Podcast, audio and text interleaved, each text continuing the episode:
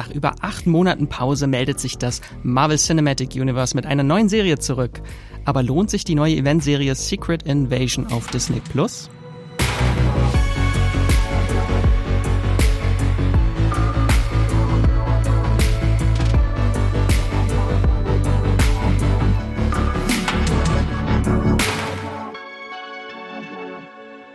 Hallo und herzlich willkommen zu einer neuen Folge vom Streamgestöber, eurem Moviepilot Podcast, in dem wir über Filme, in dem wir Filme und Serien aus dem Streaming Kosmos für euch und mit euch entdecken, erkunden und was noch alles. Mein Name ist Max Wieseler, ich bin Redakteur bei Moviepilot und sitze hier in unserem schönen muckeligen Podcast Studio gegenüber von Matthias Hopf. Hallo Matthias. Hallo Max.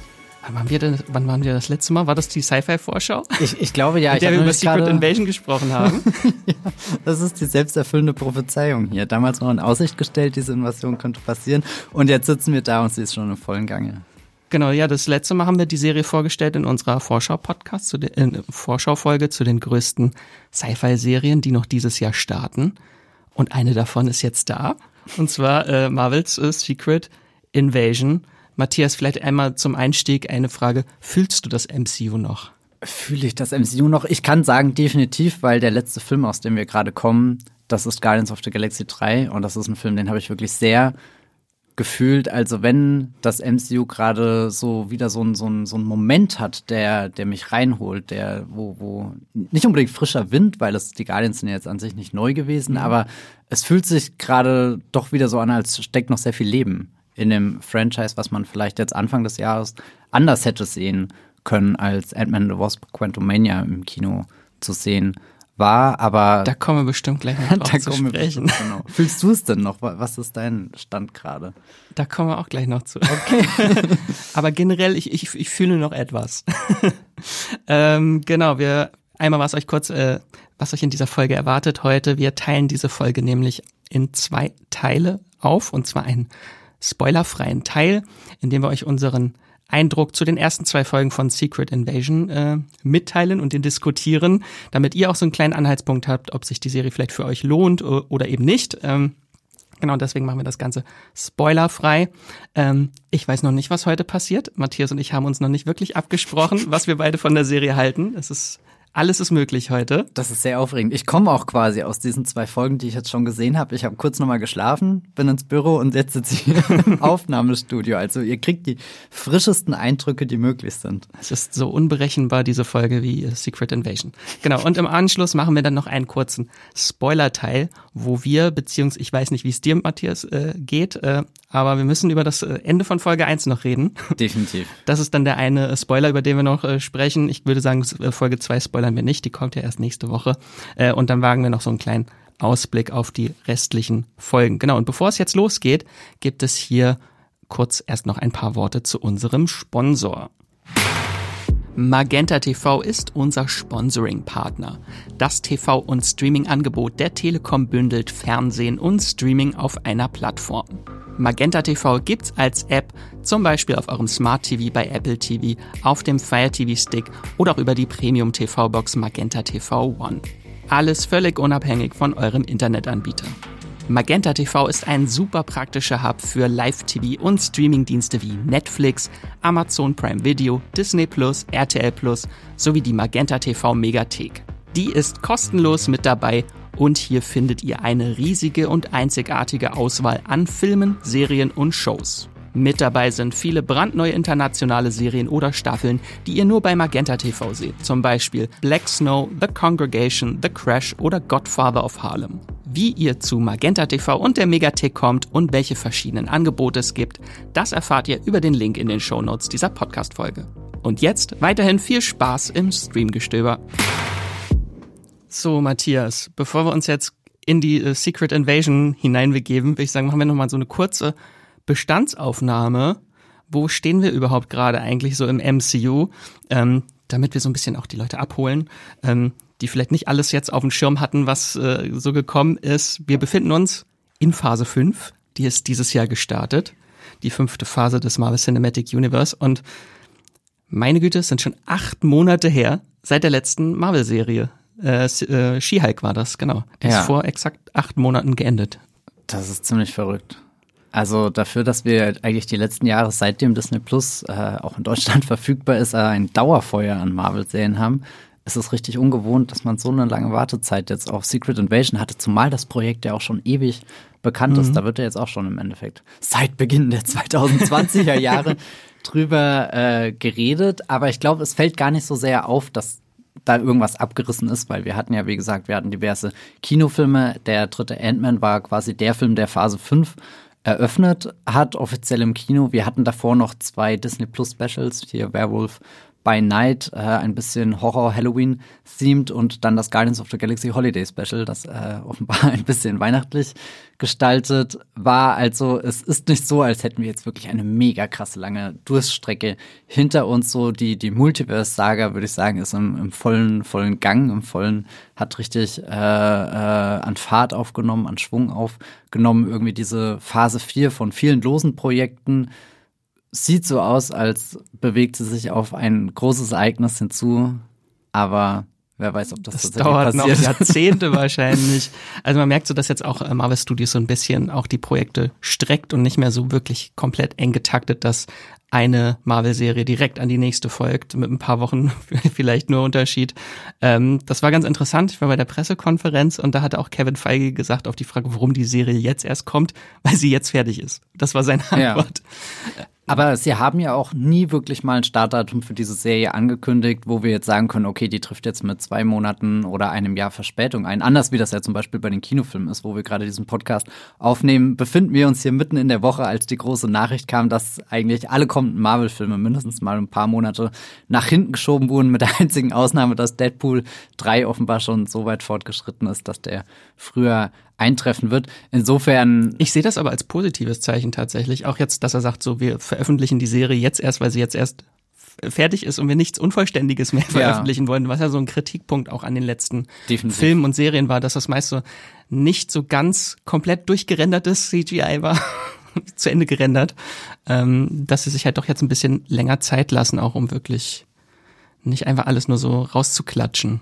Und ich mag das auch, dass sie versuchen, die Serien wieder mehr als ein Event, als ein Highlight zu positionieren. Und ich glaube, Secret Invasion bietet sich da gut für an, weil du auch wirklich so, so ein Arc hast, der das MCU in seinen Grundfesten erschüttern könnte. Das ist nicht eine Serie, die so im Übergang passiert, meinetwegen wie Falcon in the Winter Soldier, wo dieser Übergangscharakter für mich bisher am deutlichsten war. So, das ist das Bindeglied, was uns halt den Transfer zwischen Captain America, äh, beziehungsweise der Captain America-Werdung von Sam Wilson in Avengers 4 hin zu seinem ersten eigenen Captain America-Film äh, der dann irgendwann demnächst kommt und auch einen neuen Titel erhalten hat. Warte mal, was war der alte Titel? Der alte Titel war New World Order und der neue Titel ist Brave New World. Die Brave New World. Genau, Brave New World. Der kommt irgendwann demnächst und ist dann der erste mit Anthony Mackie in der Hauptrolle. Ähm, da habe ich das Gefühl, dass, dass sich Secret Invasion eigentlich sehr gut eignet, um sozusagen, guck mal, das können wir auch noch im MCU machen und ihr habt nicht dieses Dauerfeuer an Serien und ihr wisst gar nicht, wann Moon Knight angefangen hat äh, und She-Hulk aufgehört hat mhm. oder so. Also da, das habe ich schon gemerkt, dass das, ich glaube, da haben wir auch schon äh, in diversen Podcasts das so ein bisschen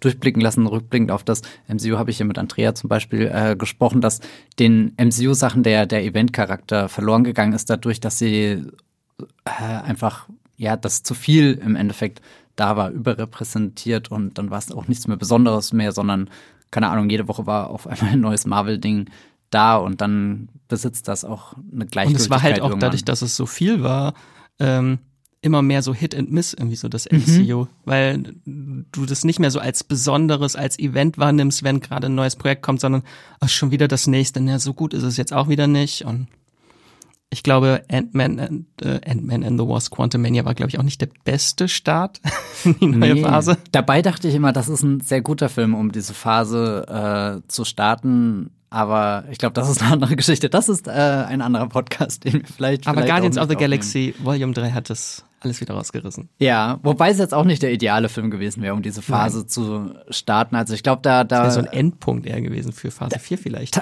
tatsächlich, ich habe auch irgendwo dieser Take lässt mich nicht los, dass irgendjemand geschrieben hat, Guardians 3 ist der Film, der dir sagt, es ist auch vollkommen in Ordnung, jetzt aus diesem ganzen Franchise auszusteigen, weil er diesen diesen Abschiedsgedanken auch auf ganz vielen inhaltlichen und Figurenebenen mitdenkt und da ja auch zu interessanten Schlüssen kommt. Also das endet ja nicht für alle Guardians-Mitglieder gleich, sondern manche bleiben da, manche haben eine neue Rolle gefunden, manche gehen jetzt erst los und fangen das Suchen an. Und deswegen dachte ich mir, okay, interessant, dass das der zweite äh, Film in dieser zweiten Phase der Multiverse-Saga ist, wo ja eigentlich jetzt gerade so angezogen werden soll. Hier soll das Drama vorbereiten werden. Das, das müsste jetzt der Empire Strikes Back der, der Multiverse-Saga sein, diese ganze ja. Phase 5. Ich glaube, da ist Secret Invasion schon ein deutlich besseres Projekt, um das so mittendrin zu positionieren und jetzt einmal alles auf den Kopf zu stellen.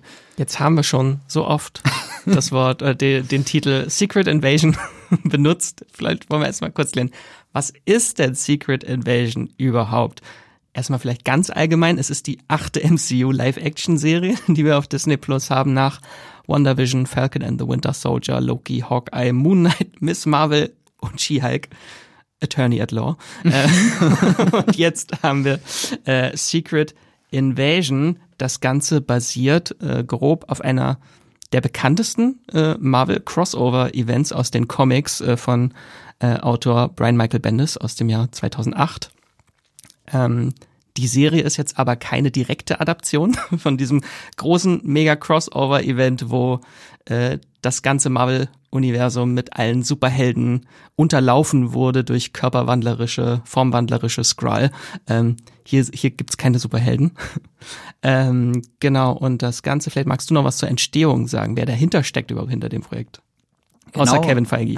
ja, Kevin Feige natürlich, der, der große Produzent, der bei Marvel alle äh, Zügeln hält. Wir haben hier unter anderem ähm, Ali Selim als Regisseur, wo ich vorhin äh, gelernt habe, als ich seine Wikipedia-Seite studiert habe, dass er über 850 Television-Commercials gedreht hat und dachte mir, okay, wow, wie kommt dieser 60-jährige Mann nach dieser Karriere ins MCU? Aber wenn man sich das anschaut, was er sonst noch inszeniert hat, war er in den vergangenen Jahren in viele interessante Serienprojekte involviert. Ich möchte an dieser Stelle mal die Gelegenheit nutzen, um mal wieder an The Looming Tower zu erinnern. Ja. Und äh, da hat man ja auch schon einen, einen Stoff, der sehr spannend, sehr äh, fast schon Thriller-mäßig erzählt wird. Er war hier bei Condor, der Serienneuauflage von Die drei Tage des Condors dabei. Das dürfte ihn wahrscheinlich am besten qualifiziert haben, um jetzt hier bei Secret Invasion Regie zu führen, der ja auch extrem inspiriert ist von dieser Ecke des MCUs, glaube ich, die das erste Mal durch The Falcon and the Winter, äh, The Falcon and the Winter Soldier, nur The Winter durch, Soldier. genau, nur durch den Winter Soldier, Captain America, Winter Soldier, beziehungsweise in Deutschland die Rückkehr des First Avengers. The Return of the First the, Avenger. Genau. ähm, da war ja schon das Vorbild, was da im Raum stand, diese Paranoia-Thriller, die man hatte mit äh, Robert Redford und so weiter. Ich, ähm, das muss man natürlich immer mit Vorsicht genießen, wenn diese großen Vergleiche da gedroppt werden, auch jetzt bei Secret Invasion gibt es so zwei Filme, die als große Referenz genannt wurden. Das, das muss ich hier kurz erwähnen, weil das sind schon zwei Meisterwerke in der Filmgeschichte. Hier die Kreativen haben sich unter anderem von äh, Der dritte Mann, das große Carol Reed, Orson Welles Meisterwerk aus den 1940er Jahren inspirieren lassen. Das ist der Film-Noir-Einschlag, der hier rüber geschwappt sein soll. Und im Verlauf der Serie soll sich Secret Invasion in The Searchers, der schwarze Falke, ein ganz großer Western mit äh, John Wayne von John Ford, äh, quasi soll, soll da ein Western-Einschlag reinkommen. Nick Fury wird von dem äh, von dem Protagonisten eines Filmnoirs, wo er nicht genau weiß, was jetzt um ihn herum passiert, wer ist echt, was ist Lüge, wer, wer wird ihn verraten, wird er zu dem einsamen Cowboy, der da ein bisschen um seinen Platz in der Welt ringt. Und das sind in der Theorie eigentlich schon super spannende Vorbilder, um auch diese, diese Nick Fury-Geschichte so, so ein bisschen zu ähm, skizzieren. Und da bin ich sehr interessant, wie sich das in den nächsten ähm, Folgen noch ver, äh, ob, ob wir diesen Wandel nachvollziehen können, quasi, dass wir noch, die ersten zwei Folgen sind definitiv mehr Film nur, als dass sie äh, Western sind, aber ich sehe schon diesen Nick Fury-Charakter als, als diesen Einzelgänger, als diesen, diesen, diesen ähm, John Wayne-Protagonist aus Der Schwarze. Das hat der Regisseur ähm, auch nochmal in der Pressekonferenz auch nochmal erzählt. Tatsächlich. Also so im Laufe der Staffel wird er dann zum John Wayne seiner eigenen Story. zum John Wayne seiner eigenen Story. Das, und das ja. waren ja auch noch, was sonst noch so an Inspirationen genannt wurden für die Serie, waren zum Beispiel auch so Homeland und mhm. The Americans. The Americans schon eher.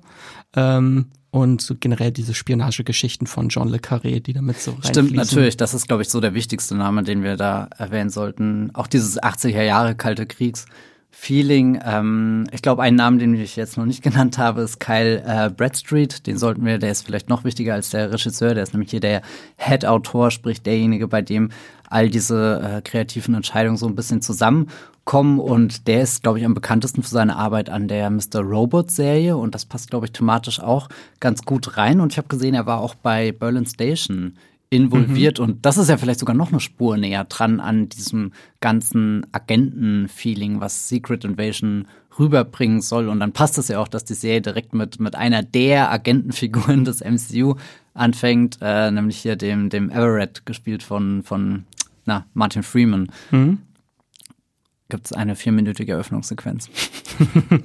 Obwohl ich tatsächlich jetzt äh, lieber eine Mr. Robot äh, ein, einen Mr. Robot-Einschlag noch gesehen hätte in die Serie. Ich muss gestehen, deine ich bin, Realität nachher hinterfragen musst. Ich meine, vielleicht passiert das ja noch. Wir wissen ja erst in, in Folge. Am Ende alles eine Simulation. Wir sind in der Matrix eigentlich. ähm, genau, und vielleicht einmal, wie gliedert sich denn die Serie ins MCU überhaupt, beziehungsweise wo spielt das? Ähm, kann man erstmal grob eigentlich sagen, es ist im Prinzip ein Sequel zu dem MCU-Film Captain Marvel. Also da baut er am stärksten drauf auf, auf den Entwicklungen aus diesem Film, äh, wo wir das erste Mal auch den Skrull Talos äh, kennengelernt haben und die Skrulls überhaupt und äh, ihre Verbindung zu Nick Fury. Ähm, genau, und zeitlich spielt das Ganze das hatte Kevin Feige so schön gesagt. Present Day MCU. das ist jetzt ja. die zeitliche Einordnung. Wobei ich finde, diese zwei Punkte, die du jetzt genannt hast, das ist gar nicht so leicht, das am Anfang dieser MCU-Serie in einen Kopf zu kriegen. Dass mhm. Der erste Captain äh, Marvel-Film spielt ja in den 90ern. Ja. Und da haben wir einen jungen Nick Fury, sogar digital verjüngter Samuel Jackson und so weiter. Und, und mir war das gar nicht klar, dass wir, äh, dass, dass da 30 Jahre eigentlich vergangen sind und, und wir jetzt äh, vor allem, also ich glaube, würde auch sagen, dass so Avengers Infinity War und Avengers Endgame, das kann nicht schaden, wenn man die davor nochmal schaut, einfach um nochmal so dieses Bewusstsein für die, den Blip mhm. zu bekommen, die, die, die, die, die Phase, wo, wo Thanos das halbe Universum ausgelöscht hat, weil das sind so, so zwei Emotionen, die da irgendwie zusammenkommen. Ähm, du hast am Anfang die, in den 90ern kommen die Skrulls auf die Erde. Fury gibt dieses Versprechen ab, wir werden für euch eine neue Heimat, vielleicht sogar einen neuen Planeten finden und dann verschwindet er ja unter anderem aufgrund äh, dieses dieses Blips und obwohl das ja auch Jahrzehnte erst später ja, ja, nach dem Versprechen genau, stattfand. Also, also er hat ja vorher eigentlich schon lange wie auf dem Hintern gesessen und nichts gemacht. Ich, ich dachte, da da wird dem MCU irgendwie zum Verhängnis, dass es inzwischen echt schon eine riesengroße Geschichte mhm. ist und ich bin ehrlich gesagt gar kein Fan von so previously on ist das und das passiert, weil das ist immer die einfachste Art und Weise, um halt die Leute auf den neuesten Stand zu holen. Aber ich hätte mir tatsächlich tatsächlich am Anfang von Secret Invasion ein sehr, also so, Secret Invasion will halt direkt mit der Invasion beginnen. Und das fand ich auch interessant, dass wir mhm. nicht drei Folgen brauchen, bis jemand erkennt, oh Gott, hier ist eine große Invasion im Gange, sondern dass das eigentlich wirklich in diesen ersten paar Minuten geklärt wird und dann sogar sehr schön mit einer, einer, einer Skrull-Enthüllung auch bewiesen wird, dass diese Secret Invasion nicht nur in der Theorie passiert, sondern dass wir wirklich mittendrin sind und hier eigentlich schon fast wieder äh, die, die nächste Sache schiefgelaufen wäre. Aber ich hätte mir trotzdem gerne irgendwie in dieser Auftakt-Episode eine elegante Szene gewünscht, die uns ein bisschen besser im MCU verortet. Wer ist gerade wo? Wo befinden wir uns wirklich? Gerade auch ähm, Samuel Jacksons Nick Fury, der sich ja eigentlich auf einer Raumstation hier von diesem Saber Project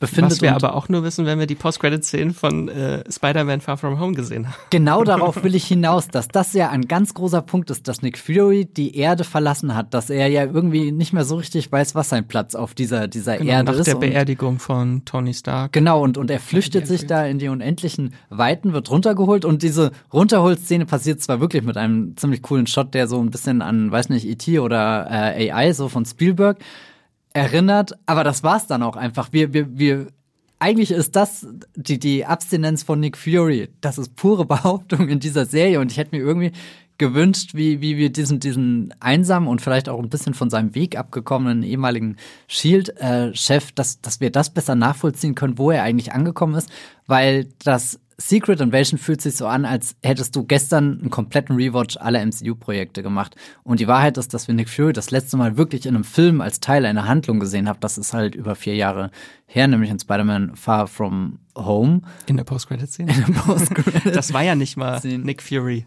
Ja, Far oh From Gott. Home. Das war ja. Ja. nicht Nick Fury. Aber quasi das letzte Mal, dass du als über Nick Fury als Charakter Ja. so nachgedacht hast und gerade auch, weil er in dieser aktuellen Ära, in der wir uns im MCU befinden, in diesen aktuellen Phasen eigentlich seit seit dem seit dem Ende der der Infinity Saga spielt er in den Geschichten keine dominante Rolle mehr. Er ist zwar noch irgendwie so als dieser Avengers Vater schwebt er über allem, aber Er hat ja so nach und nach immer so seine Rollen verloren. Erst war er der, der Chef von Shield, dann wurde ist Shield äh, zerbrochen Ja. nach, äh, nach Falcon in the Winter Soldier. Jetzt wollte ich es auch schon fast sagen. The Winter Soldier, ohne Falcon. Ähm, und dann sind im Prinzip ja auch noch die Avengers auseinandergebrochen. Also der hat die ja quasi die Avengers zusammengebracht. Ich glaube, das hat auch viel mit ihm gemacht, dass da Tony Stark gestorben ist, dass Natascha Romanoff gestorben Mhm. ist.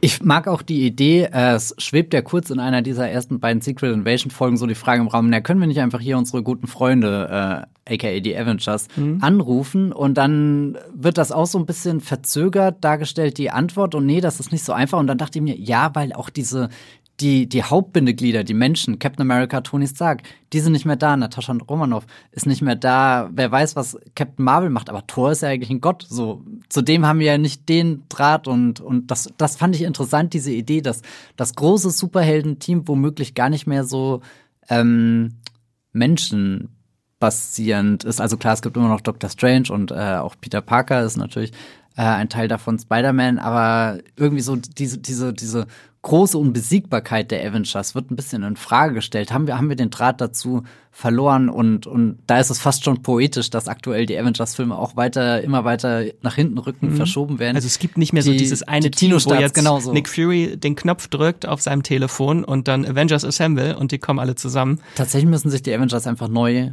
finden erstmal. Ja. Die New Avengers. Ich fand es ein bisschen schade, das passt halt leider, weil wir eben auch schon die Post-Credit-Szene von Spider-Man Far From Home äh, besprochen haben. Das passt leider nicht so ganz zusammen, weil die Serie uns eher so weiß macht, dass er jetzt nach dem Blip ist er ins All verschwunden, hat all seine Freunde geghostet.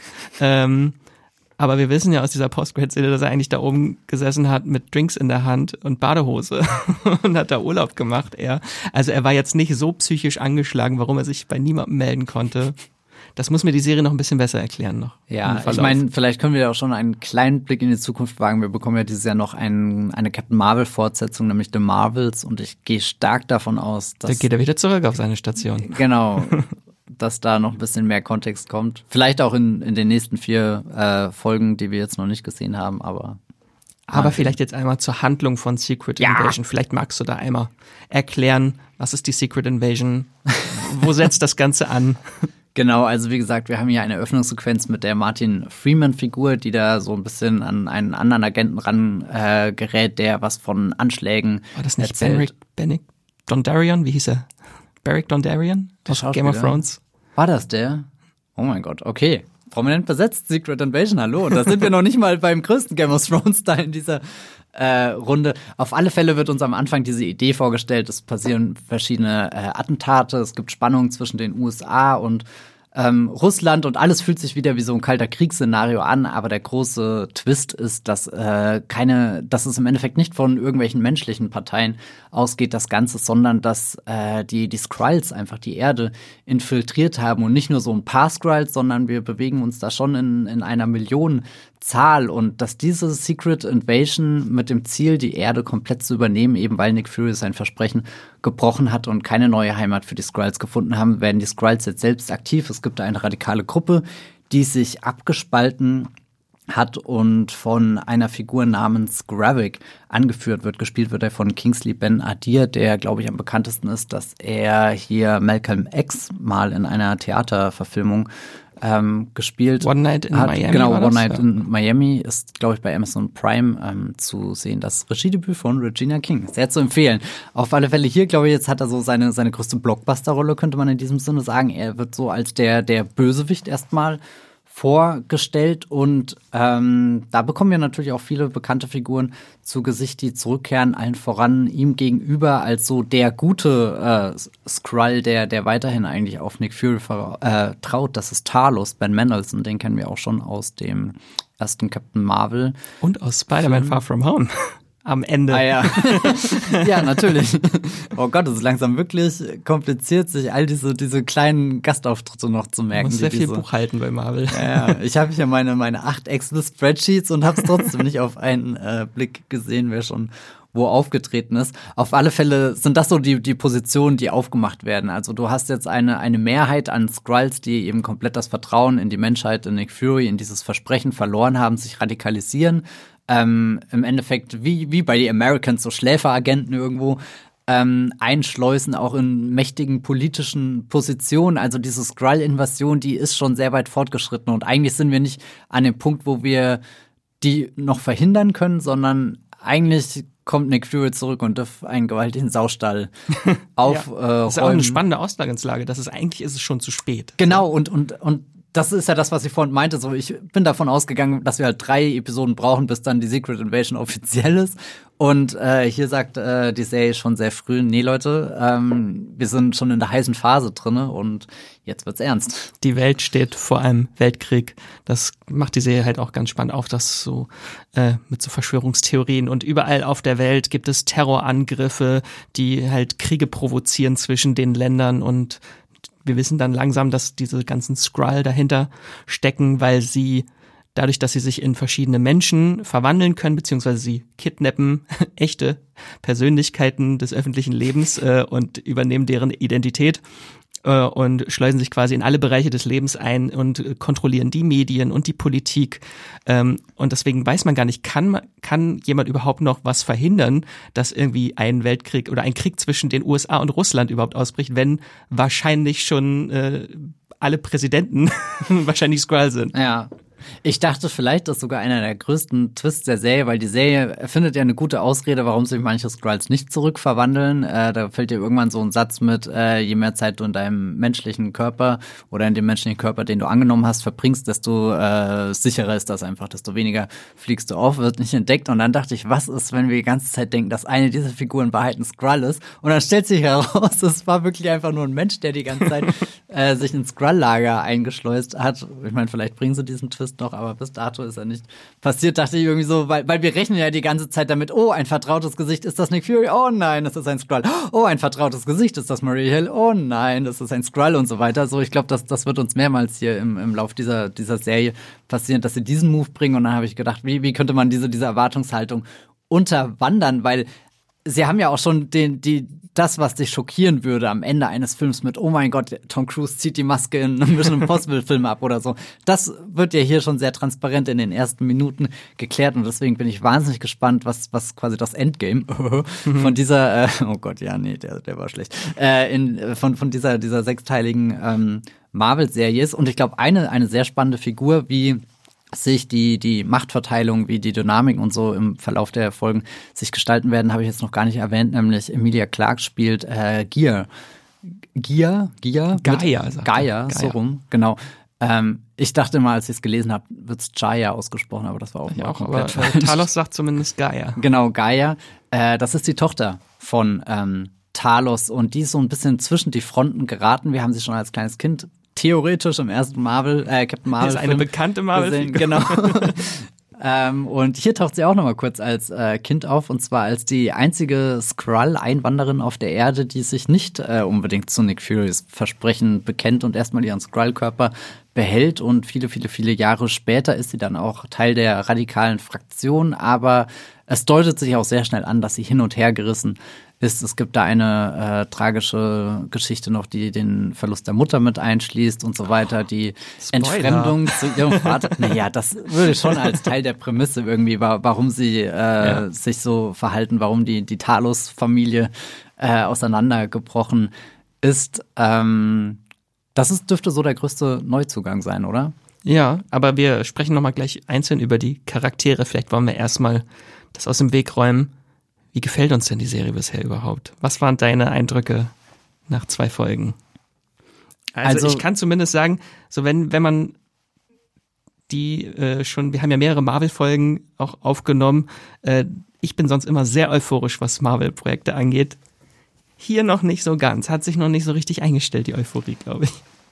Ja, das kann ich nachvollziehen. Ich war auch ein bisschen unterwältigt, ehrlich gesagt, was ähm, erstmal auf so einer ähm, das, was ich vorhin schon angesprochen habe, mit ich hätte mir gewünscht, dass die Serie besser verortet, wo wir uns befinden, was gerade die Figuren machen. Ich hatte das Gefühl, ich habe sehr viele Einzelszenen gesehen, die prinzipiell alle was Interessantes zu sagen hatten, auch äh, geschickt mit diesem Konzept gespielt haben. Gut, wir haben hier Gestaltwandler, die verschiedene Körper annehmen können. Wir haben diese Verschwörung, aber ich bin nie reingekommen. Das hatte keinen Flow, keinen Rhythmus für mich, mhm. sondern ich fühlte mich wirklich sehr distanziert und habe dann die ganze Zeit überlegt, ja, hätte ich wirklich vorher nochmal Captain Marvel schauen sollen, hätte ich nochmal irgendwie so, so einen Avengers-Film gucken müssen, dass ich da ja, weiß nicht, in den, den Vibe der Serie reinkommt, aber aktuell würde ich sogar behaupten, dass die Serie gar keinen Vibe hat, was schade ist, weil wir haben ja gerade eigentlich auch sehr viele schöne Vorbilder aufgezählt, wo, wo das zum Beispiel auch atmosphärisch einfach anschließen könnte auf so einem rein filmischen Level, dass, dass wir, weiß nicht, irgendwelche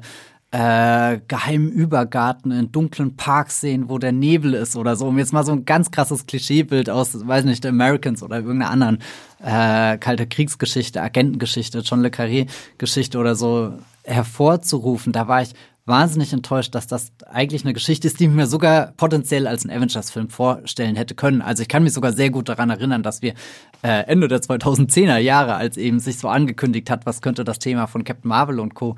sein, dass, dass da viele Gerüchte und Spekulationen Richtung gehen, okay, das, das nächste große Avengers-Event wird die Secret Invasion. Jetzt wissen wir, es wird der Secret Wars. Hauptsache ein Secret ist im Titel, aber ich dachte immer, dass das wird eine Geschichte, die rollen sie auf der größtmöglichen Ebene aus, eben weil sie auch so was Erschütterndes mitbringen kann. Und jetzt rein von den ersten zwei Episoden muss ich leider gestehen, dass es mir viel zu nah an Falcon and the Winter Soldier, sowohl was äh, diese, diese künstlerischen, gestalterischen Elemente angeht. Es sieht nicht nach sehr viel aus. Also ich war wirklich enttäuscht, wie, wie, mhm. wie schwach das alles inszeniert war, wie langweilig die Schauplätze sind, wie, wie, ja, auch lustlos die, die Kamera, all diese, diese Orte, diese Figuren. Wir hatten noch keine deutschen Autobahnen. ja, das, das, das rettet gerade Secret Invasion noch, aber auf so, so einer rein visuellen Ebene ist das leider der Teil des MCUs, der mich am meisten abschreckt und leider aber auch ein bisschen von Winter Soldier und Civil War begründet wurde, diese, diese super tröge, graue Ästhetik. Ich glaube, deswegen fühle ich mich generell in dieser Loki Marvel, äh, Loki Guardians Ecke oder so, wenn es ein bisschen buntere Ecke. spaciger wird.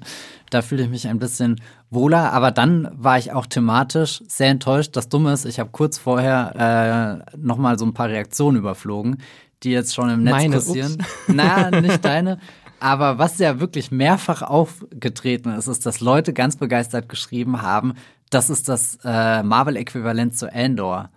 Und natürlich weiß ich, wie man solche Reaktionen lesen muss, aber für eine Sekunde dachte ich, das ergibt so viel Sinn. Du hast diese wirklich politisch bis zum letzten Ding aufgeladene Geschichte, die jetzt mit auch einer gewissen Härte irgendwie erzählt wird und es Davon tut leider Secret Invasion keinen Gefallen, wenn man die beiden Serien Ja, genau, es tut dir keinen. Und, und also die Sache ist, da steckt ja schon interessanter Zündstoff drin. Da sind interessante Konflikte da, da ist die ganze Zeit auch ein politischer Unterton. Da sind Fragen, die man sich stellen kann. Ich finde auch diese äh, äh, interessant, dass sie sich trauen. In Captain Marvel war ja das Interessante, dass sie gesagt haben, okay, wir haben diese Skrulls und alle denken, dass quasi diese, diese, diese Immigranten eigentlich die Bösen sind, aber stellt sich raus, nee, die, die sind geflüchtet, die haben selbst was ganz mhm. Grausames erlebt. Das war ja der, der große, geniale Twist von Captain Marvel. Und jetzt traut sich Secret Invasion, das doch wieder anzugreifen und das deutlich ambivalenter ähm, zu gestalten, was irgendwie ein Wagnis ist, was auch richtig nach hinten losgehen kann. Aber zumindestens, wo ich, wo ich die Ambition sehe, und das schätze ich erstmal. Und dann muss ich aber sagen, fehlt halt das komplette Vokabular. Also so, Endor argumentiert das halt alles so gut und, und bringt das wirklich auf jeder Ebene, die diese Serie hat, die filmische Ebene, die thematische Ebene, die Schauspielebene, die Dialogebene, weiß nicht. Da, da zieht jeder am gleichen Strang und hat am Ende so ein schlagfertiges Argument, dass du wirklich am, nach zwölf Folgen da sitzt und einfach dich für den Widerstand sofort melden willst und auch deinen Stein äh, wirfst gegen die, die Obrigkeit, gegen die, die Ordnung, gegen das Imperium. Und bei Wer weiß, vielleicht willst du nach den sechs Folgen von Secret Invasion auch sagen, ja, ich will Politik unterwandern. ich, ja, ich glaube glaub nicht, dass das ich meine, es wäre schön, wenn, wenn, wenn, wenn die Serie noch so, so stark wird, aber diese, diese ersten zwei Folgen, die sind schon super, super, super oberflächlich geschrieben und haben auch emotional nicht den ein Impact gehabt, wo, wo glaube ich, die Kreativen dachten, dass das mhm. haben wird, weil einfach zu viel Distanz zu ganz vielen Figuren da ist. Wir werden später zum Beispiel noch über die Beziehung zwischen Nick Fury und Maria Hill reden. Da tut die Serie so, als wüssten wir ganz genau, was die seit weiß nicht wie viele Jahren, seit halt seit 2008 gemeinsam erleben, wo wir das MCU das erste Mal im Kino gesehen haben. Aber da findet für mich in der Serie noch ganz, ganz, ganz viel Behauptung statt und ich hoffe, dass das sich ändert, dass dass ich am Ende wirklich geschockt bin, wenn sich mal einer dieser Scrolls verwandelt, weil bisher ist es zwar ein netter Effekt, aber es ist nicht irgendetwas, wo ja, wo ich nicht das die, die Serie hat sich das noch nicht verdient, ehrlich gesagt. Ja, kann ich äh, auf jeden Fall nachvollziehen. Also vielleicht sollte man auch sagen, äh, einfach so, wie sich die Serie vom MCU abhebt. Also dass ähm, sie macht halt schon viel, versucht viel anders zu machen mhm. als das, was wir so zuletzt gesehen haben was dann auch so ein bisschen so Kulturschock ist vielleicht, dass sie halt doch sehr kühl und ernst ist. Ähm, also natürlich dieses große Versprechen, wir machen einen Spionage-Verschwörungsthriller, das hält sie so gewisserweise auch ein, dass sie sehr rau und düster ist, erschreckend brutal teilweise, mhm. also brutaler als so bisher. Ich habe mal auch hab auch gesehen, das könnte sich vielleicht noch bis zum Start ändern, aber aktuell ist es die zweite MCU-Serie, die, die ab 16 ist bei Disney Plus nach Moon Knight. Und ich finde, sie ist brutaler als Moon Knight. Ja, ja bei Moon Knight, glaube ich, hast du dieses auf so einer psychologischen Ebene, was sehr verstörend sein kann. Hier sind es ja tatsächlich einfach Dinge wie, es gibt eine Folterszene zum Beispiel in einer der beiden Folgen, wo ich mir denke, ja, das ist schon ähm, interessant, das mal in so einem Kontext zu sehen, auch dass dann gleich in Frage gestellt wird, Moment, welche äh, Regierungsorganisation macht hier was und so. Da also sie schneidet halt auch nicht, also Moonlight schneidet ja oft weg und hier siehst du halt wirklich, wie Leute angeschossen werden, wie äh, Einschusslöcher explodieren auf ihren Körpern, wie Menschen explodieren in großen, bei großen Terroranschlägen. Ähm, da finde ich, äh, traut sie sich schon recht viel. Aber ich finde, sie ist auf jeden Fall nicht so traumatisch wie Guardians of the Galaxy 3. Das ja, war, hatte wesentlich traumatischere Bilder. Die Sache ist halt, äh, klar, James Gunn hat ganz äh, krasse Fratzen, sage ich jetzt mal so, die, die wirklich abschreckend sind, die auch so einfach in einem Horrorfilm auftauchen können. Aber warum das halt bei Guardians so gut funktioniert, ist, dass du halt verstehst, warum diese Menschen da leiden. Also der, der, der, der, der, der Missbrauch, der auf so einer offensichtlichen Ebene eher, eher so einen Horroreffekt hat, ist halt auch sehr gut unterfüttert, einfach mit einer emotionalen Geschichte, die begreifbar macht, was das wirklich für die Figuren bedeutet. Und den Teil überspringt Secret Invasion bisher komplett. Und man muss auch sagen, dass es auch wahrscheinlich die erste Marvel-Serie ist, richtig, die ohne Humor wirklich auskommt. Es gibt, es gibt einen One-Liner, der gut Humor. ist, wenn, äh, was ist das, wenn, wenn Nick Fury sagt, naja, meine Midlife-Crisis war, ich habe mir die, die Avengers gekauft oder irgendwie sowas. Aber ja, ansonsten sind es schon eher diese äh, ein bisschen. Also es ist schon sehr unterkühlt, finde ich. Ja, also es ist jetzt nicht dieser typische, Mar ja. also alle, die sagen jetzt, äh, Marvel war mir zu witzig, für die ist die Serie vielleicht ja. schon interessanter. Also es ist jetzt kein, keine kreischenden Ziegen, die durch die Gegend fliegen. Nee, also da, da dürfte, es ist, ich glaube, nüchtern ist auch ein gutes Wort. Ich weiß jetzt nüchtern, nicht, ob das ja.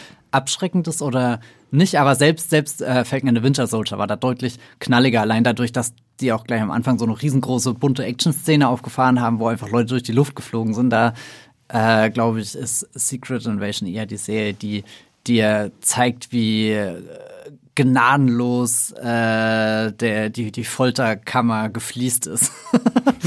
oh Gott. Und mir ist irgendwie so dadurch jetzt auch so ein bisschen aufgefallen durch die Serie.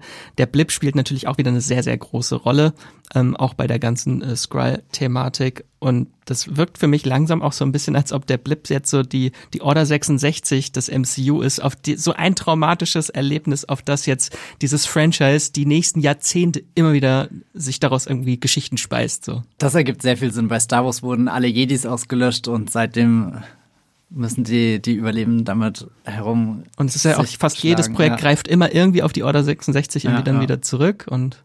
Und das haben wir jetzt hier mit dem Blip. Ergibt aber auch Sinn. Ich mochte das damals. Also wir sehen ja auch sogar kurz Flashbacks, wie Nick Fury nochmal sich zerbröselt.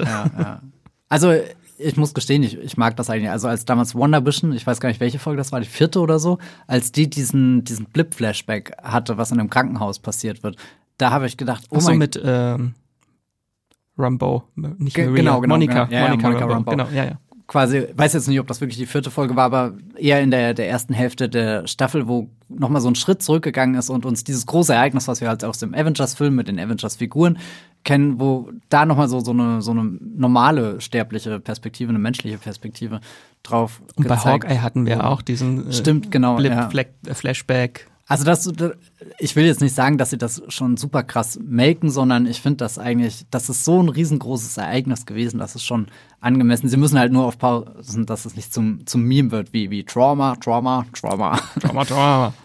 Ähm, genau, und dann würde ich sagen, können wir auch schon zu den Charakteren gehen, die ja das Herzstück dieser Serie sind. Also wir haben natürlich einmal Nick Fury, natürlich ganz klar, es ist schon seine Serie, also er ist schon der Star Ja. der Serie. Ich finde das ganz interessant, weil für mich, also der ist ja so, der hat seit 15 Jahren MCU so ein laufendes Enigma und du weißt eigentlich fast, ni fast nichts über ihn, der halt alle Geheimnisse irgendwie so sehr dicht bei sich behält. Ich fand das eigentlich ganz gut, dass, dass er nie seinen, seinen Origin-Movie meinetwegen bekommen hat. Keine Ahnung, ob das jemals wirklich ernsthaft im Gespräch war bei Kevin Feige und Co. Aber äh, ich meine, was mich jetzt hier lockt, ist schon, da falle ich komplett auf die Vergleiche wieder rein, die sie getroffen haben mit, er ist hier, er verwandelt sich in den schwarzen Falken. Das, weiß nicht, wenn ich das im Pitch-Meeting gehört hätte, hätte ich auch gesagt, das sehe ich, das sehe ich sofort und das will ich jetzt ähm, hier als Serie haben. Aber ich äh, fand es auch interessant, dass er, okay, jetzt ist Nick Fury auf einmal der Protagonist, den habe ich noch nie in dieser Rolle erlebt und es, keine Ahnung, Samuel Jackson ist einfach ein cooler Schauspieler. So, so, so. Generell dürfte das Casting hier eins der, der, der besten überhaupt in, in den, den, den MCU-Serien sein, wen sie gekriegt haben. Wir haben ja auch noch Olivia Colman und so.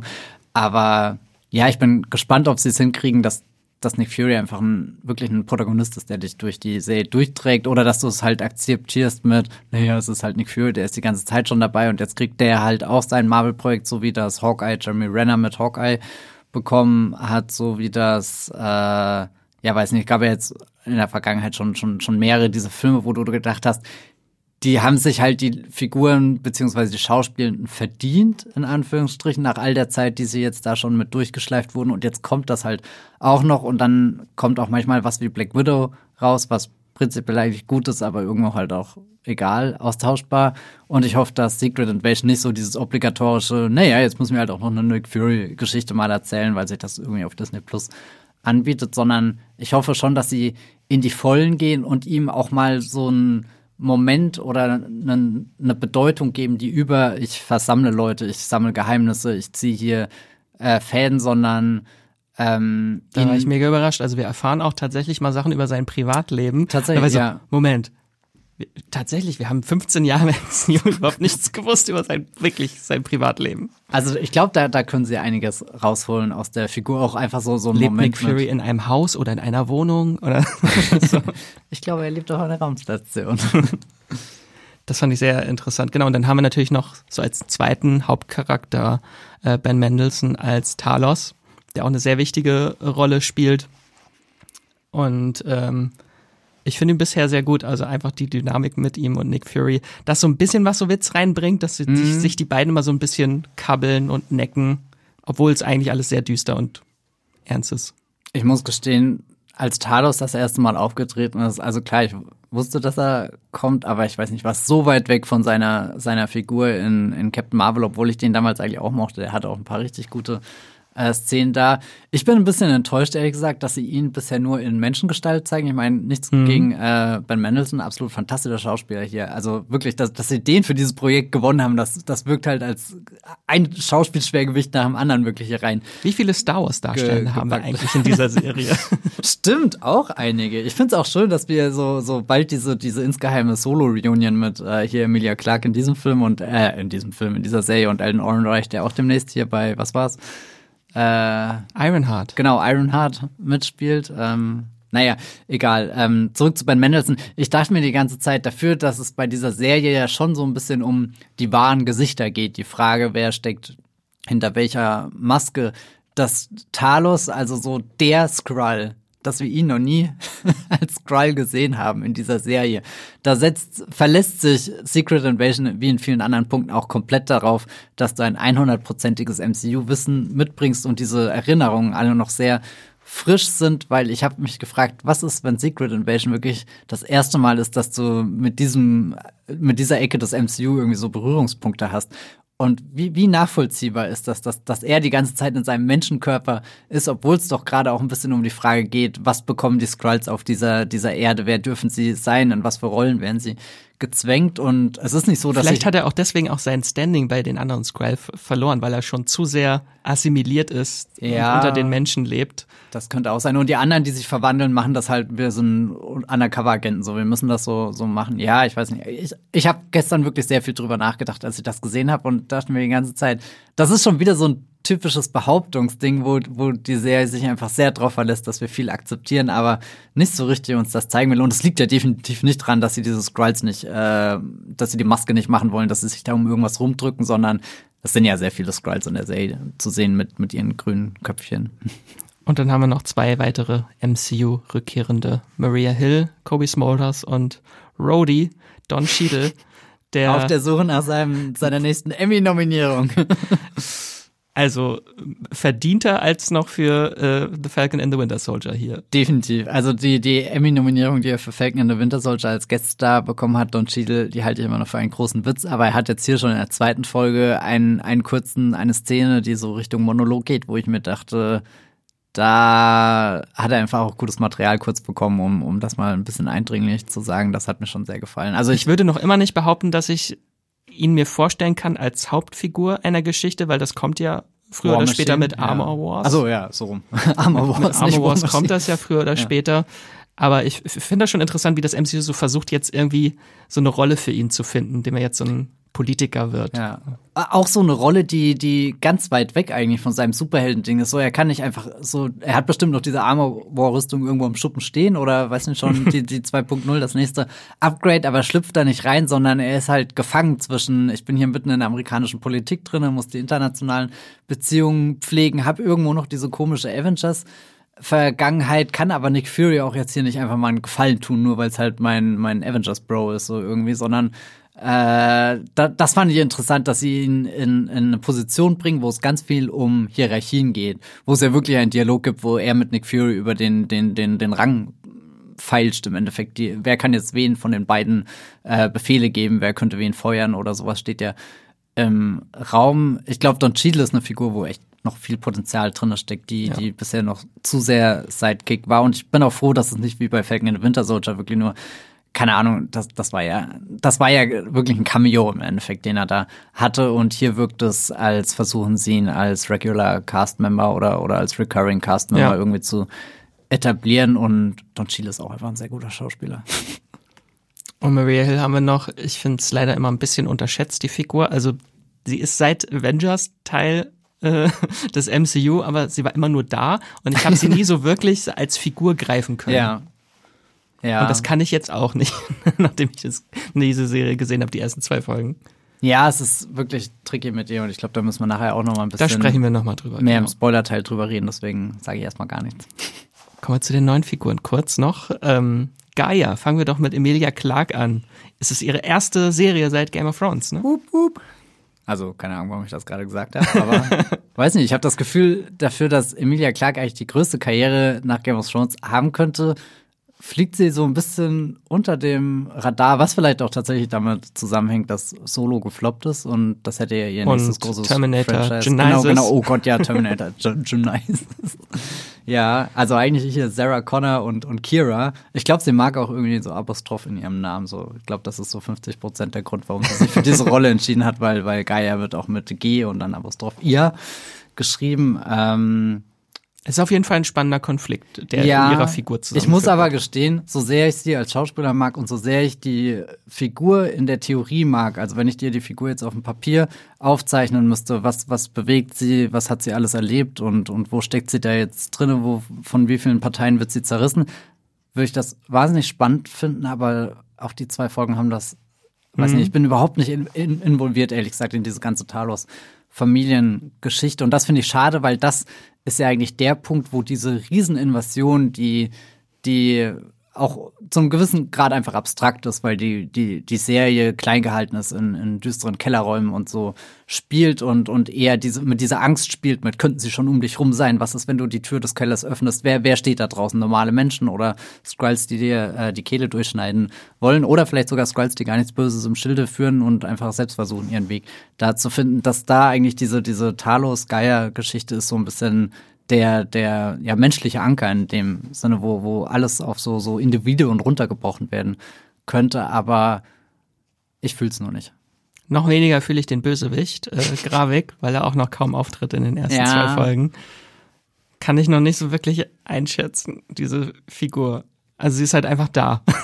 ich fand sie bisher auch sehr. Er versucht einfach immer bedrohlich aufzutreten und sehr funktional irgendwie. Einfach ja. von, die Serie braucht irgendwas, was das antreibt. Das, das, ist so ein bisschen das Problem. Secret Invasion geht am Anfang in die Vollen und sagt, die Invasion ist schon im vollen Gange. Aber ihnen fehlt halt auch das, was diese Invasion wirklich antreibt, außer ein gebrochenes Versprechen von Nick Fury. Dieses gebrochene Versprechen ist natürlich sehr interessant, wenn wir Nick Fury sehen, der merkt, okay, er kommt jetzt auf die Erde zurück und ist vielleicht gar nicht mehr so willkommen, wie er dachte, dass er sein wird. Aber es fehlt so, wir, man weiß noch nicht so wirklich, gegen wen man anspielt. Und das ist halt auch immer langweilig, wenn du Gegenspieler hast, der halt alles machen kann, dadurch, dass er Form äh, gestalten wandelt. Also so irgendwas muss ja für ihn auch auf dem Spiel stehen. So, so was ist, man ertappt sich ja auch immer manchmal, wie man so heimlich mit so einem Bösewicht mitfiebert, weil man einfach wissen will, funktioniert der Plan, klappt das Ganze. Und da ist Secret Invasion definitiv noch nicht an dem Punkt, sondern eher, er erfüllt gerade einfach eine, eine, sehr zweckmäßige Rolle. In der Theorie wieder so was behauptet wird, ja. ist es ja ein Bösewicht, den wir unbedingt verstehen sollten. So, ja, die leben seit äh, Jahrzehnten ja, ja. auf der Erde und wollen eigentlich nur eine neue Heimat und wurden betrogen von und ausgenutzt, ausgebeutet von Nick Fury. Ähm, der einfach nie sein Versprechen einlöst. Äh, und die sind jetzt einfach extrem frustriert und radikalisieren sich dadurch. Mhm. Ich will nicht zu viel verraten. Es gibt in der zweiten Folge zwei Szenen, die ihn so ein bisschen versuchen zu rahmen, nämlich einmal im Flashback in den 90ern und einmal in der Gegenwart, wie ähm, Loyalitäten, wie Versprechen, wie ähm, auch irgendwie so, so Chancen in den Raum gestellt werden. Und das ist so eine Szene, die hast du am Anfang der Folge und am Ende der Folge und die spiegelt sich. Und das fand ich eigentlich eine richtig starke Idee und habe mich die ganze Zeit gefragt, warum, warum macht es nicht Klick? Und es liegt halt wirklich wieder daran, dass es sowohl inhaltlich als auch auf so einer, so einer rein filmischen Ebene super based einfach ist. Und jetzt kommen wir zu der Schauspielerin, die am meisten Spaß hat in ja. dieser Serie. Und zwar Olivia Colman, die Queen persönlich aus The Crown, ja. äh, spielt die MI6-Agentin Sonja Falsworth. Sehr guter ähm, Name unglaublich sympathisch. Also sie kommt ja wie ein ewig lächelndes, liebevolles Tantchen immer so daher, aber und hat ewig viel Spaß in dieser Serie, aber äh, da steckt halt auch stecken sehr viele Abgründe dahinter. Also sie mit einem Lächeln im Gesicht kann sie dir auch den Finger abschneiden. Sie bringt ganz viel Dolores Umbridge Energy mit und oh, ja. ich freue mich darauf, weil Olivia Colman ist halt auch eine wirklich grandiose Schauspielerin und, und ich mag es, dass, dass irgendjemand bei Marvel die Entscheidung getroffen hat mit, klar, wir könnten sie jetzt auch in eine ernste Rolle zwängen, aber nee, wir lassen sie einfach mal hier so ein bisschen außer Rand und Band frei drehen.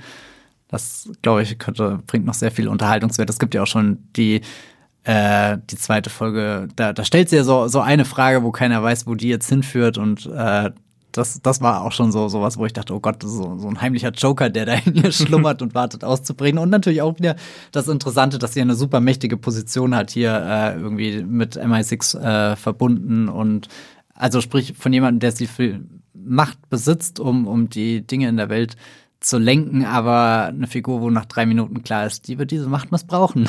Ja, aber sie ist einfach so unglaublich lustig. Ja. Also das, wenn wenn es etwas zu lachen gibt in dieser Serie, wo es eigentlich nicht zu lachen gibt, dann auf jeden Fall die Szene mit ihr, wenn sie dann in einen Laden reinkommt und der Besitzer sagt, hey, die Tür war verschlossen. Sie sagt, die Türen halten mich nicht auf. ich könnte mir auch gut vorstellen, dass sie irgendwann mal hier auf Julia Louis Dreyfus, äh, hier Allegra oh de Fontaine, äh, trifft. Ich glaube, die beiden hätten auch sehr viel Spaß, wenn sie mal einen Tee miteinander trinken und irgendwie das nächste Superschurken-Team auf die Obwohl Beine sich die beiden ja schon sehr ähnlich sind. Also sind beide so die Anti-Nick Furies. Ja.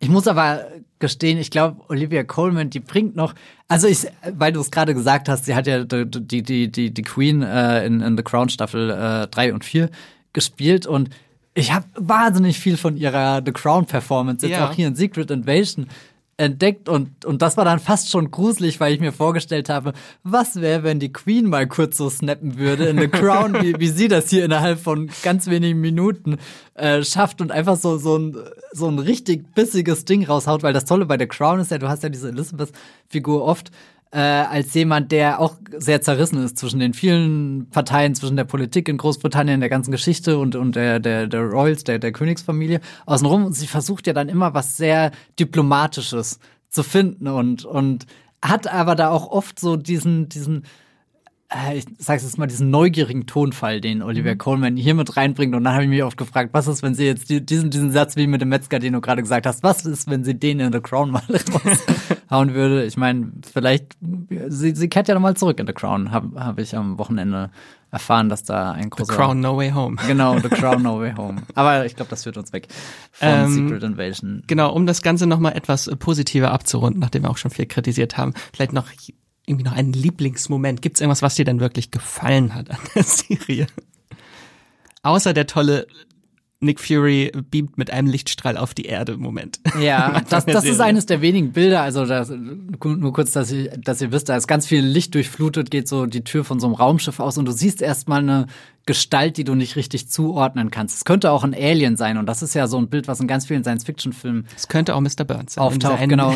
Und, und er tritt dann so, so ein paar Schritte vor und dann gerät er in den Fokus und dann erkennst du, okay, ja, das ist die Shape von Nick Fury, dann kommt er noch näher und okay, klar, das ist jetzt Samuel Jackson. Aber das fand ich eigentlich ein sehr schönes Bild, wo viele Gedanken drin stecken, weil es hier eben auch um diese ganzen Gestaltwandler, Formwandler geht, diese Frage, wer, wer verwandelt sich eben im Bruchteil einer Sekunde in was? Und nur weil sich ja jemand in Skrull oder in Menschen oder umgedreht, was auch immer, verwandelt, heißt das ja nicht automatisch, er ist gut, er ist böse, sondern selbst wenn wir das wahre Gesicht von jemandem sehen, müssen wir immer noch gucken, naja, auf welcher Seite steht er denn jetzt? Und weiß nicht, das, das zeigt mir schon, dass in dieser Serie wirklich viele Gedanken eingeflossen sind, auch dieses, dieses Spiegelbild, was ich vorhin ähm, sehr theoretisch umschrieben hat mit dem Bösewicht, das sind schon äh, Dinge, die mir gefallen haben. Ich äh, war auch sehr entzückt von einem Moment, wo sie ein Treppenhaus hochrennen und du siehst immer, wie mit jedem Stockwerk, äh, dass sie höher gehen, geht dann automatisch das Licht an und das war äh, passend zur Musik geschnitten, dass dann jedes Mal so ein Bum, Bum, Bum kam. Da dachte ich, das sind, also so, das ist jetzt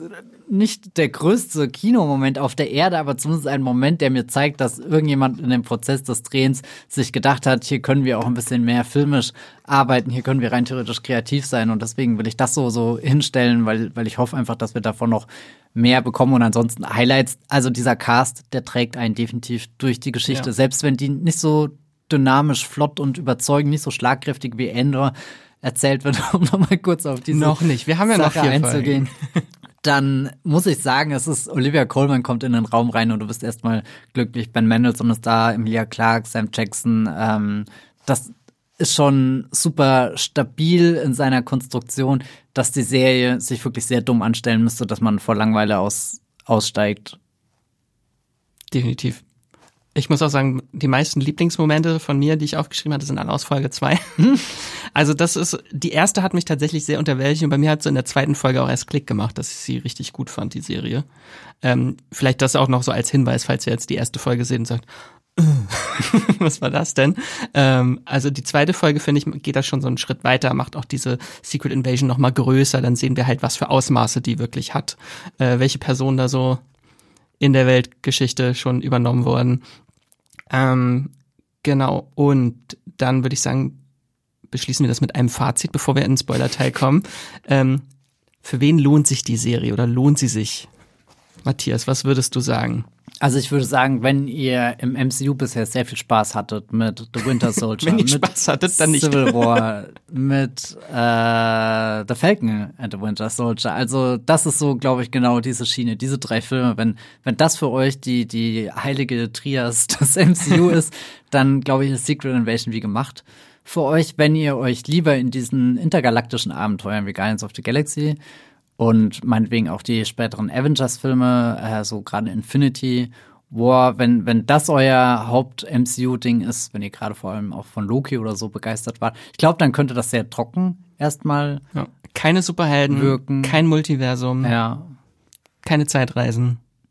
Und ansonsten würde ich sagen, äh, wagt das einfach, weil das MCU wagt hier theoretisch auch was, was so, so im Rahmen halt der Wagnis ist, die das MCU als großes Franchise eingehen kann bin ich wirklich froh, dass sie immer noch mit jedem neuen Projekt, das sie ankündigen, so ein paar inspirierende Ideen in den Raum stellen, wo sie sagen, wir versuchen jetzt so eine Geschichte zu, erzählen, wir versuchen jetzt so eine Geschichte und hier haben wir jetzt diesen Kalter Kriegs Verschwörungsspionage Thriller, das ist schon ein interessanter Ansatz. Die Frage ist halt immer wirklich, wie nah kommen sie hin und das ist, glaube ich, auch ein bisschen das Problem, wenn sie sagen, wir wollen ein Spionage-Thriller sein.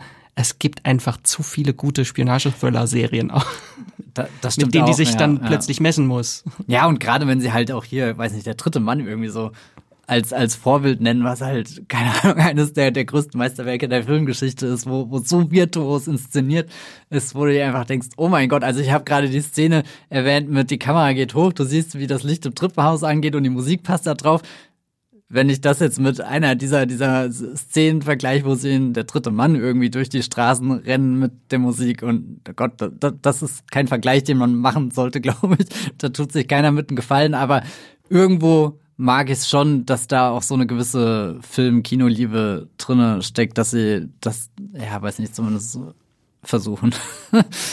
Es ist noch viel Luft nach oben. Es ist sehr Fall. viel Luft nach oben. Ist ja, ja auch immer noch so eine Frage, ob man das wöchentlich gucken soll oder lieber auf dem Binge warten soll. Ich würde sagen, es lohnt sich schon, das wöchentlich zu gucken, ja. weil die Serie schon viel Raum für Spekulationen und äh, Theorien auf jeden Fall hat, dass man schon wöchentlich so mitfiebert, so, oh, was könnte jetzt als nächstes passieren?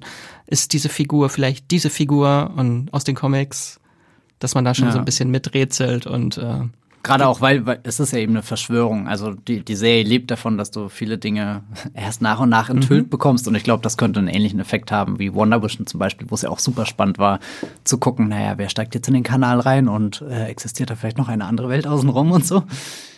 Hm. Genau, damit würde ich sagen, beschließen wir den spoilerfreien Teil und kommen jetzt in den Spoiler-Teil. Genau, wir halten das auch so kurz wie möglich, den Spoiler-Teil. Ähm, es gibt aber eine Sache, auf die wir, auf, über die wir, glaube ich, reden müssen, und zwar das Ende von Folge 1. Ja, die endet mit einem Knall. Mit einem großen, mit einem großen Knall, ja, einem Terroranschlag und äh, einem großen Schock. Und zwar stirbt eine Hauptfigur aus dem MCU. Äh, wir haben eben schon so ein bisschen rumgedruckst immer. Äh, es ist Maria Hill, ähm, die nach elf Jahren im MCU, der sich jetzt plötzlich entledigt wird mit einem Schuss in den Bauch. Das ist eine ziemlich harte äh, Szene und vor allem auch in der Theorie wieder schockierender als es eigentlich ja, war. Ja, aber aber was, was ich interessant fand, dass die Szene sehr schnell signalisiert, dass das ein richtiger Tod ist, obwohl mhm. wir schon andere Shield-Agenten gesehen haben, die plötzlich äh, hier in der Mitte ihres Körpers geblutet haben und später zurückkamen. Aber Secret Invasion fühlt sich da auf einmal ganz anders an, so wie als ist das, ja, ja, die kommt wieder und Secret Invasion schaut dich nur mit so einem Blick an und nee, die kommt wirklich nicht wieder. Und das fand ich interessant. Äh, ich hoffe natürlich, dass sie jetzt auch dabei bleiben, weil jetzt haben sie diese kreative Entscheidung getroffen. Was ich allerdings sagen muss, ist, dass dass es nicht gut war. Das ist unverdient. Also diese Figur ist so eine der most underused ja. Characters im MCU. Also dafür es da, fühlt da sich aus, sauer. aus also. allen Perspektiven unfair an, weil es ist, du holst Kobe Smulders da zurück und Secret Invasion sollte ja für, für Maria Hill das gleiche sein, was es auch für Nick Fury ist oder so. Ja. Zwei dieser, dieser Agentenfiguren immer im Hintergrund.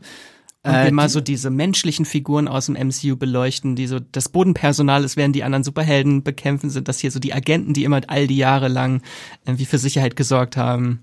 Und das Schlimme an der Sache ist, also ich habe nie was gegen den Tod einer Figur. Das können mitunter die besten Szenen in einem ganzen Franchise sein, irgendwie, wenn, wenn, wenn sich da auf einmal alle Emotionen entladen. Das Problem ist halt nur, hier entlädt sich keine Emotion, weil Maria Hill, solange sie schon Teil dieser riesigen MCU-Geschichte ist, sie hatte noch nie wirklich emotionale Schlüsselmomente, noch nie irgendwie das Ereignis, was wir mit ihr als Figur ähm, verbinden. Und, und selbst wenn die erste Folge von Secret Invasion bei einem Schachspiel den Anschein erweckt, als würde hier jetzt großes Bonding irgendwie mit ihr und Nick Fury stattfinden. Auch was, was ich in der Theorie wieder interessant finde. Aber die Szene allein reicht definitiv nicht, um am Ende diesem Tod den sie erleidet, dem Bedeutung zu verleihen. Und in der Konstruktion ist das ja wieder sehr genial. So, Nick Fury kommt zurück auf die Erde, ist da komplett entfremdet, aber denkt, naja, er muss immer noch sein eigenes Ding durchziehen. Er hat dieses Skrull-Versprechen gegeben, hat es nicht direkt gebrochen, aber auch nicht direkt eingelöst. Er hat Mist gebaut und in seinen Augen ist er der Einzige, der das wieder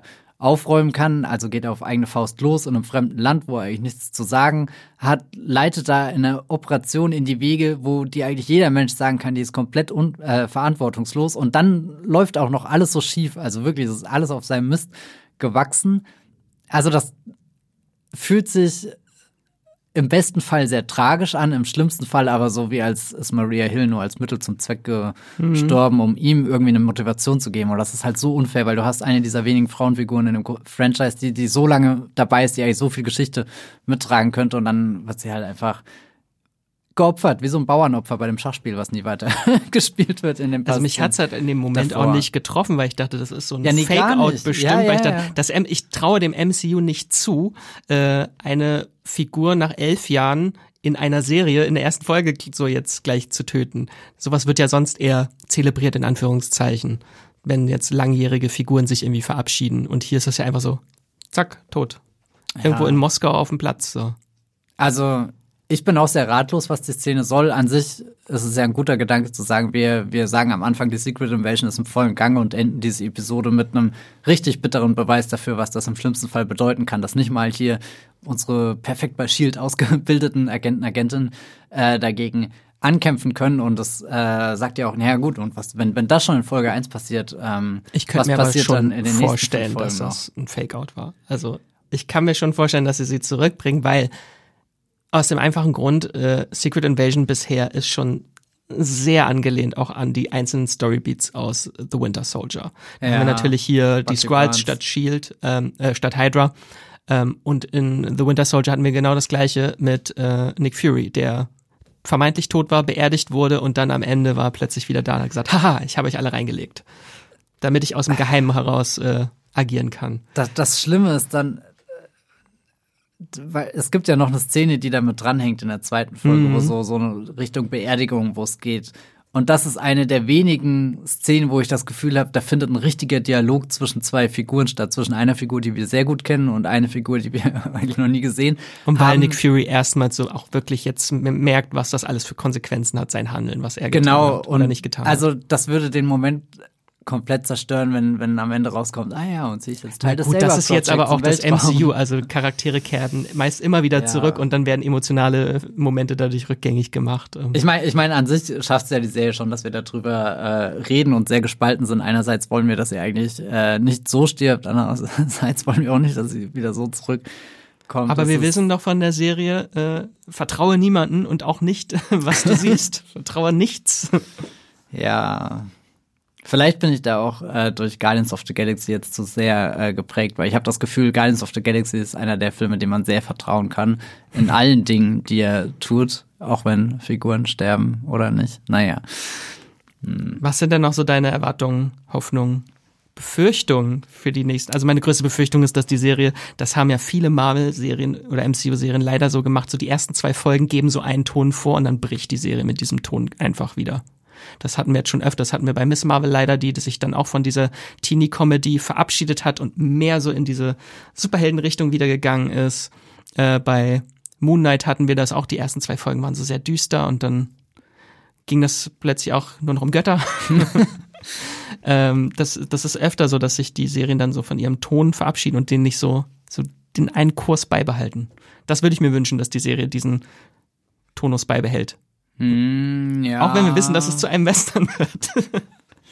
ich meine, das, das, da bin ich noch gespannt, wie, wie der Western genau aussieht oder ob das wirklich nur auf die Charakterentwicklung von Nick Fury bezogen ist. Ich meine, ich habe ehrlich gesagt wenig Hoffnung, dass sich rein filmisch, visuell da irgendwas ändert. Aber erwartet man das vom MC? Ja, ich habe irgendwo doch, ich weiß, ich weiß nicht, ich kann, weiß nicht, schafft das nicht, die, diesen, diese, diese Neugier, diesen Instinkt in mir zu töten, dass, dass ich da so, so völlig abgeklärt reingehe und sage, ja, okay, nach zehn Jahren sollte ich es eigentlich besser wissen und ich sollte es definitiv nach zehn Jahren besser wissen, aber ich habe, weiß nicht, immer noch so, so Fantasien und dann schaue ich auch wieder das Opening an, was ja eigentlich sehr schön mit Farben, Bildern und Formen so, so ein bisschen. Das habe ich nicht verstanden, dieses AI-generierte Intro. Fandest du, ich habe lange überlegt, ob es AI-generiert ist oder nicht, weil das hat definitiv den Vibe, aber ich mochte zumindestens, dass es diesen äh, mit so einem giftigen Grünton mhm. spielt, der dir irgendwie, also er will jetzt gar nicht sagen, dass die Skrulls nur weil sie grün sind giftig sind oder so, aber äh, also ich glaube, das ist äh, die, die Farbe grün assoziiert ja,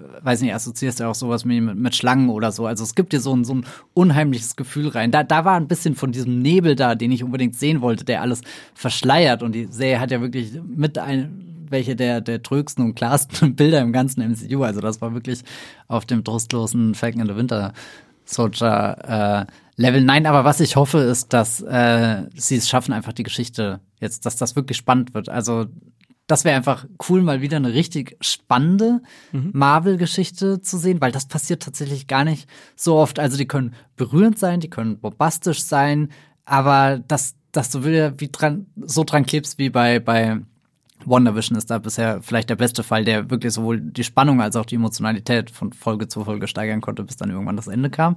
Aber die Reise dahin ist immer noch eine der aufregendsten Reisen, die ich bisher im MCU mitgegangen bin. Und jetzt ist natürlich die Sache, dass Secret Invasion deutlich weniger Folgen zur Verfügung hat, aber ich ähm, bin jetzt schon gespannt, was am Ende dieser großen Invasion rauskommt. Also da, mhm. da steht einfach noch dieses, dieses riesige Ereignis im Raum und das. Was hat das für Auswirkungen auf genau. die Zukunft vom MCU? Also ich würde so, mir ehrlich gesagt wünschen, dass wir in Zukunft über die Secret Invasion so reden, wie wir jetzt auch über den Blip reden und dass das MCU vor allem über diese Oder Secret Invasion The Winter so Soldier, wo halt Hydra äh, und Shield zerstört hat. Das hat ja auch genau, genau. vor allem in Agents of Shield halt extreme ja. Auswirkungen gehabt. Und eine Hoffnung ist ja, dass Captain Marvel einer der Filme ist, die da direkt anschließt. Es wäre halt super schade, wenn die Skrulls wieder für die nächsten acht Jahre vergessen sind, so wie sie halt nach Captain Marvel im Endeffekt ver gegessen waren. Ähm, ja, damit würde ich mal meinen Ausblick in die Zukunft von Secret Invasion beschließen. Ja, ich würde auch, also ich bin auch, bin auch sehr gespannt, was hier die Auswirkungen sind halt für die Zukunft. Ich könnte mir natürlich vorstellen, wenn man mit so mit Blick auf die Comics, könnte ich mir auch vorstellen oder würde ich mir wünschen, dass Nick Fury am Ende ein neues Team gründet. Mhm. Ähm, wie zum Beispiel die Illuminati, ähm, die wir in dieser Welt vom MCU noch nicht gesehen haben, nur in einem alternativen Universum, die dann vielleicht diese ganze Invasion verdecken, äh, vertuschen am Ende, um die Skrulls zu schützen, weil sonst, ich kann mir nicht vorstellen, dass die diese Invasion öffentlich wird und die Skrull dann weltweites Feindbild sind. Das wäre auch viel, ziemlich fies den meisten Skrull gegenüber. Ja, und die Sache ist, momentan traue ich der Serie irgendwie nicht zu, dass ich das gut erzählen kann. Eine Sache wird auf jeden Fall schon sehr, äh, wird schon sehr deutlich äh, aufgemacht. Das ist auch eine bekannte Comicfigur, die heißt Super Skrull, äh, beziehungsweise auch die Art der Super Skrulls, die wird schon sehr deutlich dort äh, äh, vorbereitet. Ich glaube, das spielt noch eine Rolle. Zumindest haben wir es auch im Trailer gesehen, dass der Gravik plötzlich äh, seinen Arm verlängern kann mit äh, Baumranken. Ähm, ja, warum nicht? Warum nicht? Why not? Also, dass ich die äh, die Skrull noch aufpimpen auf jeden Fall. Ähm, und sonst halt viele offene Fragen. Ich bin gespannt, ob die Serie noch wirklich, was sie noch so für Überraschungen in petto hat, ähm, weil die, wir haben ja diesen Effekt, äh, oh, eine Figur, die wir bisher gesehen haben, ist in Wahrheit ein Skrull. Das kann jetzt nicht mehr so viel funktionieren, weil ja, es gibt ja. nicht mehr so viele Figuren. Also und auch keine, so keine Figuren, wo du wirklich schockiert wärst. Also alle das sind halt hauptsächlich neue, die noch Ja, ja genau. Und zu denen hast du jetzt noch nicht die Bindung, beziehungsweise müssten sie halt erstmal die Figuren wahnsinnig gut aufbauen, dass das dann auch wirklich ein Twist ist. Hm. Also ich wäre jetzt nicht überrascht, wenn Rhodey am Ende auch ein Skrull war oder der US-Präsident ein Skrull war oder Olivia Colman ein Skrull war. Am Ende waren alle ein Skrull. Das Einzige, was vielleicht überraschen würde, aber gar keinen Sinn macht, ist, dass Nick Fury ein Skrull war. Ja, genau. Das macht keinen Sinn. Warum nicht? Ich dachte, weil übrigens ähm, äh, die erste Folge hat ja immer so so so diese dieses Mädchen mit dem Ball, was da reinkommt und dachte, oh mein Gott, was ist, wenn rauskommt, er ist die ganze Zeit auf so einer Saber äh, und erlebt nur so eine Simulation oder so. Haben wir vorhin schon gesagt, am Ende ist er in einer Simulation gewesen. Mit dem US-Präsidenten, gespielt von Dermot Mulroney, mhm. Star aus Scream 6. äh, mit dem muss noch irgendwas passieren, weil äh, das MCU hat sich selbst schon gespoilert. Harrison Ford spielt im nächsten Captain America-Film den Präsidenten. Also was passiert mit dem alten Präsidenten? Ja, also ich glaube, da wird nicht nur The Marvels an diese Serie anschließen, sondern auch äh, Captain America Brave New World. Und nach einer Skrull-Invasion kommt ja vielleicht auch eine Brave New World und dann kommen die Thunderbolts. Ich hoffe ja, dass irgendwie noch äh, Hulkling vielleicht noch in dieser Serie vorkommt, der endlich mal ins MCU eingeführt werden muss. Ein äh, Kree Skrull äh, Prinz, der okay. mit Wandas Sohn äh, in den Comics verheiratet ist. Oh. Die große queere Liebesgeschichte der Marvel Comics. Wir haben ihren Sohn ja schon, äh, Billy, äh, aber wir haben noch nicht sein, seine bessere Hälfte bisher noch nicht im MCU kennengelernt. Aber wie alt sind die Wanderkinder gerade? Das erfahren wir dann in Agatha, House of Harkness. Ah ja, stimmt, kommt auch noch. Weil wir wissen ja nicht, ob sie noch existieren. Sie sind, ihre Existenz in diesem Universum ist ja, war ja ausgelöscht. Ja. Du siehst, man muss unglaublich viel wissen im MCU. es wird immer mehr. Ich komme schon an den Punkt, wo ich mir, glaube ich, die Projekte rauspick, äh, die mein Headcanon sind und andere, die eher so außenrum existieren. Auf jeden Fall würde ich sagen, sollte man diese Serie gesehen haben, wenn man sich The Marvels anschauen möchte im November. Ja, also, nee, generell, das ist ja gerade auch irgendwie so, dass das erste Marvel-Projekt seit längerer Zeit.